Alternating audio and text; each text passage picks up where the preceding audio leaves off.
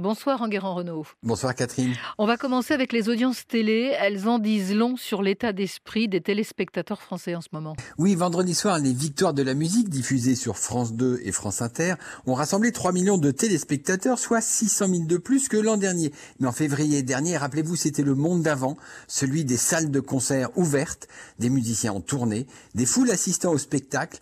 Une pandémie plus tard, ça faisait du bien de voir sur la scène des victoires de la musique de vrais artistes chantant en live, ça faisait du bien de voir un public dans la salle.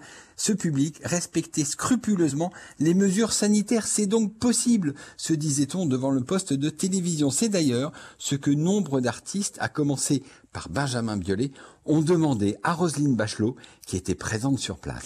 En revanche, les, les, émissions politiques de la semaine ont fait un flop. Et oui, les deux émissions politiques programmées jeudi soir, Vous avez la parole sur France 2 et Balance ton poste sur C8, ont fait des flops d'audience. Pourtant, sur France 2, le duel Gérald Darmanin-Marine Le Pen tombé à point pour faire monter la pression en pleine discussion sur le projet de loi contre les séparatismes. Eh bien non, à peine 2 millions de téléspectateurs ont suivi le débat.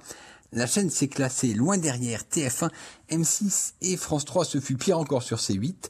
Avec Balance ton poste, Cyril Hanouna avait invité Jean-Luc Mélenchon, un bon client pourtant. Et là aussi, ce fut un fiasco avec seulement 700 000 téléspectateurs. Mais quelles leçons tirez-vous de tout ça? Eh bien, j'en tire deux leçons. La première est qu'il est manifestement trop tôt pour que les Français se passionnent pour la politique. Les présidentielles sont dans 15 mois et aujourd'hui, la préoccupation majeure reste la crise du Covid. La deuxième est qu'il est urgent que les chaînes trouvent enfin la bonne formule pour une émission politique. Ça fait des années qu'elles cherchent. Il faut maintenant trouver une martingale avant 2022.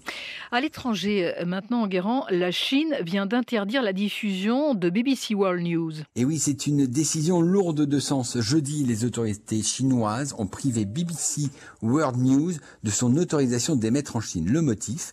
Eh bien, en février, la très sérieuse chaîne d'information internationale britannique avait diffusé un reportage sur les violences sexuelles exercées contre les femmes ouïghours.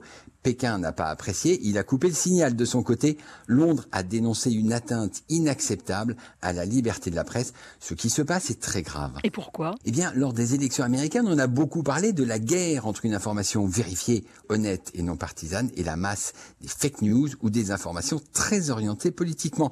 Avec l'interdiction de la BBC en Chine, on entre dans une autre dimension. On se dirige vers une guerre de l'information entre États.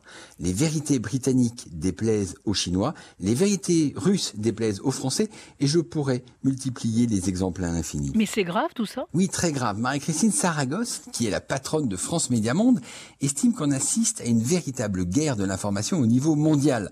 France Média Monde gère les médias France 24 et RFI, deux médias d'information qui émettent à travers la planète. Eh bien, ils font maintenant face à des chaînes d'information internationales des États russes, turcs ou même chinois qui véhiculent leur propre vision du monde. Justement, à propos des médias à vocation internationale, la plateforme Disney Plus étend son influence et tout va très vite. Ah oui, tout va très vite. Lancée en avril 2020, la plateforme de streaming de Disney a déjà conquis 95 millions d'abonnés. Bob Chapek, le nouveau patron de Disney, espère même atteindre 260 millions de clients d'ici à 2024. En 4 ans, il aura rattrapé Netflix qui a mis plus de 15 ans pour en arriver là. Pour Disney, c'est un véritable miracle. Alors que les salles de cinéma sont toujours fermées à travers le monde, que ces parcs d'attractions sont vides et que ces comptes ont plongé dans le rouge, eh bien le succès de Disney Plus est une véritable bouée de sauvetage.